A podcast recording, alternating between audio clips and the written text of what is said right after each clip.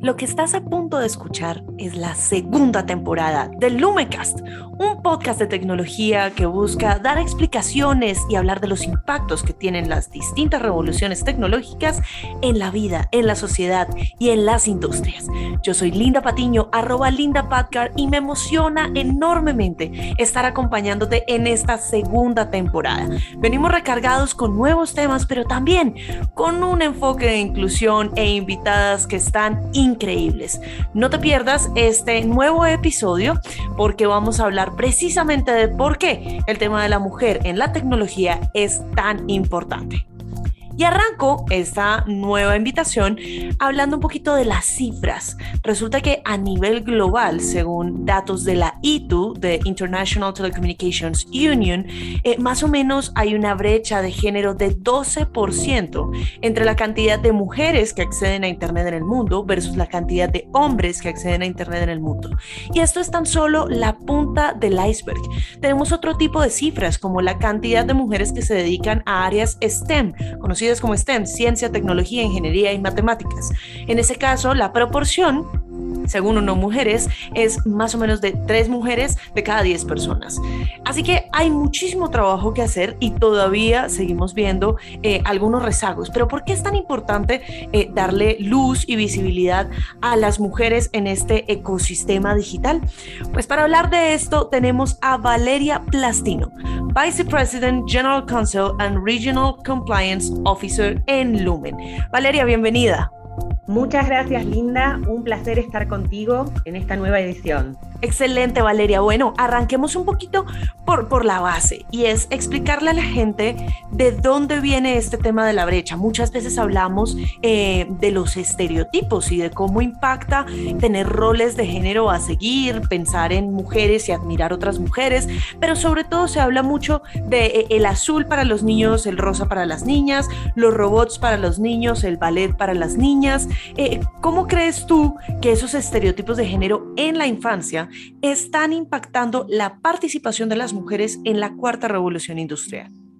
Bueno, Linda, creo que estás iniciando el tema por el, punto neurálgico y es cómo hemos crecido, cómo somos criados. Eh, estos ejemplos que nos estás brindando tienen que ver con eh, ciertos elementos de nuestra cultura, tradiciones, valores, muy, pero muy arraigados en la sociedad. Eh, desde pequeños, en nuestra familia, en, nuestra comunidad, existe un modelo de, crianza en el cual se nos educa, eh, por supuesto, para, ser exitosos, para alcanzar la felicidad y muy especialmente la aprobación de nuestro entorno. Y en esa aprobación siempre han existido este tipo de sesgos que tú mencionas, ¿no? La mujer más inclinada a las tareas domésticas, la crianza de los niños, eh, todas aquellas habilidades blandas que llevaban a eh, mantener la, armonía en el hogar, la pulcritud. Y una vez que la mujer se, se incorporó al ámbito laboral, las carreras o profesiones de elección han sido típicamente eh, no solo las que eh, alentaban o tenían un perfil más similar con esos roles en los que se las identificaba tradicionalmente, sino que como condición eh, esencial le debían brindar a la mujer la posibilidad de tener una, una gran flexibilidad de horarios, de dedicación y, si se quiere, no competir absolutamente con aquello que se considera la tarea esencial de la mujer. El hombre, en cambio, desde muy pequeño, eh, como bien decías, es, educado y tiene juegos que tienen que ver con la, rivalidad, la competencia, eh, el prevalecer en, los deportes, ¿no? en las distintas actividades, en lo que es juegos, eh, están los juegos con lucha, con confrontación. Entonces todo esto lleva a, que, a reforzar eh, esos parámetros, esos estereotipos donde eh, la mujer eh, pareciera no ser capaz o no tener habilidades para el mundo más abierto, más competitivo, y el hombre es quien debe liderar, debe estar al mando. Esto, con la mejor de las, de las intenciones, suele reiterarse y reforzarse, ¿no? Y se continúa afianzando a través de la educación, de las distintas eh, actividades sociales, eh, y es allí donde debemos poner el foco en eh, cómo desarticulamos este modelo desde una muy temprana edad. Escuchen esta cifra que es increíble. El World Economic Forum eh, dice que a 2018 había un cálculo de que solamente un 22% de los profesionales que trabajaban en el ámbito de la inteligencia artificial eran mujeres.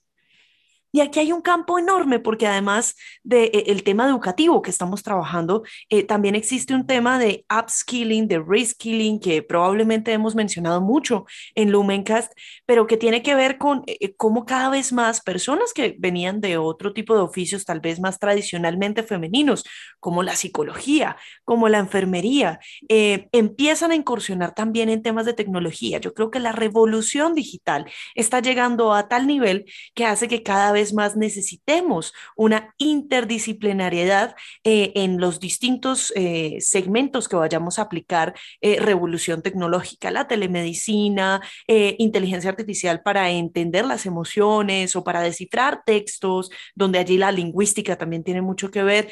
Em, Valeria, yo sé que tú tienes un background legal y aquí quiero aprovechar toda tu expertise precisamente para entender un poco a nivel de política pública, a nivel legislativo, a nivel de regulación y, de pensamiento cívico, ¿cómo podemos hacer eh, para generar políticas públicas que permitan que la tecnología sea utilizada de manera más incluyente. En este momento hemos visto pues varias eh, divisiones legales alrededor de qué hacer, cómo regular la inteligencia artificial. Tal vez no todo el mundo en el, en el mundo legal tenga el panorama tan claro de qué significa inteligencia artificial, pero quiero saber un poquito como tu opinión sobre esto, cómo puede em, en general el, el área legal eh, llegar a incursionar en facilitar la apropiación de tecnología. Excelente, Linda. La verdad que es un tema eh, apasionante y existen eh, muy distintos ángulos de los cuales abordarlo, ya que aquí se pone en, juego no solo el, progreso de esta industria y, por supuesto de la civilización misma, sino eh, cuestionamientos relativos a todos nosotros, a toda la humanidad en su conjunto, en, los aspectos éticos y evolutivos que la irrupción de las nuevas eh, tecnologías implican en nuestras vidas. Como todos sabemos, la inteligencia artificial y eh, las herramientas eh, de realidad virtual y, de tecnología avanzada nos aportan enorme progreso, enorme, enormes posibilidades. También son un camino para eh, achicar la brecha digital, posibilitar la llegada a todos, a todos los, individuos. Pero a su vez existe este gran temor en, muchas personas de, bueno, ¿qué, va a suceder de, aquí a algunos años? ¿Será que los robots nos van a reemplazar? ¿Será que eh, no, no existirá trabajo para todos nosotros? Eh, y aquí hay dos factores fundamentales a tener en cuenta. Eh, el primero es que la inteligencia artificial y la tecnología jamás van a reemplazar aquellas capacidades inherentes al ser humano. Entonces, nuestro foco debe estar justamente en ellas y cómo desde lo eh, jurídico y regulatorio, cómo hacemos para que en esos aspectos donde eh, cobra gran valor el discernimiento humano, la ética y las decisiones, en este caso puntual que tú me preguntas, eh, jurídicas, realizadas por, un ser humano con toda, todo este bagaje de conocimiento y experiencia, tengan preeminencia. Esto jamás puede ser reemplazado por una máquina. Sí lo que va a suceder es que el trabajo repetitivo, el trabajo eh, eh, que se puede multiplicar exponencialmente lo va a poder hacer más eficientemente una máquina y es allí donde se debe enfocar eh, la, regulación para que ello se haga de manera adecuada y sin, sin impactar los derechos esenciales de las personas. Eh, eh, esto creo que radica los grandes temores que vemos en distintos medios y, que quizás surgen del desconocimiento ¿no? de dónde están cada, cada una de estas órbitas. Y nuevamente retomo con el, aspecto que resaltabas previamente del eh, upskilling y reskilling, porque allí es donde está eh, la clave para los temas que estamos hablando, ¿no? Sin duda, la automatización va a abarcar eh, muy diversas áreas de la economía, como ya lo está haciendo, eh, pero en esto la, posibilidad y capacidad del ser humano, que es infinita, debe enfocarse en contar con las capacidades y la capacitación especialmente en todas aquellas tareas en las que agrega un valor eh, esencial en, la cadena de eh, producción y de creación. Valeria, ¿cuál es el papel que tienen las empresas en, en ese sentido? Yo he escuchado que en Lumen tienen un grupo llamado ERG Women Power by Lumen, eh, y me gustaría que compartieras un poquito con nosotros qué tipo de iniciativas nacen allí y por qué apoyan la incursión de mujeres en tecnología. Bueno, esta realmente es una, iniciativa que ya tiene un gran eh, recorrido en nuestra empresa a nivel global. Eh, son grupos de trabajo, como tú bien mencionas, denominados ERG, que apuntan a fortalecer distintos eh, espacios eh, en la sociedad, en la comunidad, a los cuales queremos prestar especial atención, siempre con foco en la diversidad e inclusión. Eh, Women Empowered es un grupo que estamos sponsoreando en Latinoamérica. Personalmente soy la sponsor ejecutiva de esta iniciativa y es un espacio que, ha tenido gran adhesión, gran adhesión eh, y un número de, participación que eh, nos hace sentir muy, muy orgullosas eh, en toda Latinoamérica y en el cual buscamos dar a las mujeres de Lumen las herramientas para que puedan vivir estos valores, puedan encontrar en su espacio de trabajo las oportunidades de, de formación, de capacitación y de crecimiento. Y en definitiva, eh, la realización personal a la que todos nosotros aspiramos. Eh, ¿Por qué es esto importante? Porque como eh, decíamos anteriormente, desde las políticas públicas pueden existir cupos, pueden existir beneficios impositivos o distintas herramientas regulatorias que eh, fortalecen o incentivan la, existencia de, ciertas estadísticas o ciertas prácticas, pero en definitiva, en el mundo laboral, eh, nuestro hogar es la empresa y es en la empresa donde eh, nos vamos a, formar y vamos a recorrer nuestro camino de crecimiento. Desde las empresas yo considero que es esencial reforzar la educación y formación de las mujeres y asistirlas eh, para completar e, esa currícula que, mencionábamos que quizás fue algo despareja desde la niñez, ¿no? donde eh, los hombres, por, una cuestión tradicional, han tenido eh, mayor oportunidad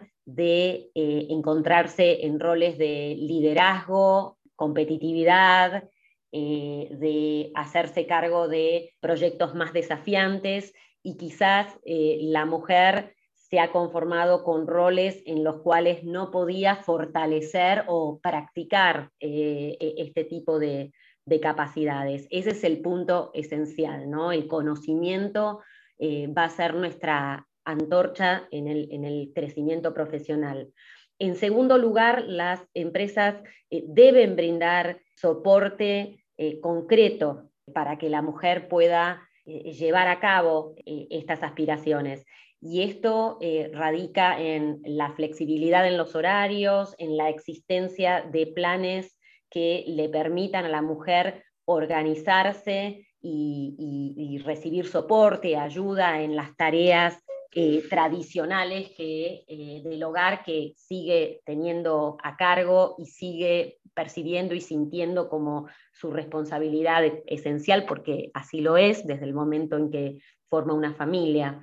En tercer lugar, eh, diría, las empresas deben realizar un, esfuerzo y una acción positiva para habilitar esos espacios donde sus colaboradoras puedan ejercer estos distintos roles y eh, desarrollar las habilidades para las cuales se va a estar formando. Eh, y en cuarto lugar, y este eh, creo que es sumamente esencial, no debemos perder de vista que no solo se deben capacitar las receptoras de este cambio, o sea, quienes aspiran a, desarrollarse en otras disciplinas, en, otras habilidades, sino eh, quienes ya están eh, como managers, como responsables de la dirección eh, de esa organización, para que puedan ir desarticulándose los sesgos y e, estas percepciones que a la hora de poner en práctica todos estos anhelos suelen eh, jugarnos una, pasada negativa, ¿no? Escuchamos a Valeria Plastino, Vice President, General Counsel and Regional Compliance Officer en Lumen. Esto ha sido todo por hoy en nuestra nueva temporada de Lumencast. Esperamos que sigas con nosotros, ya sabes dónde encontrarnos. Estamos en Facebook como arroba lumenlatam y en Twitter, Instagram y LinkedIn como arroba lumen-latam. Esto es Lumencast, un podcast de tecnología y yo soy Linda Patiño, arroba Linda. Nos vemos en una próxima conexión.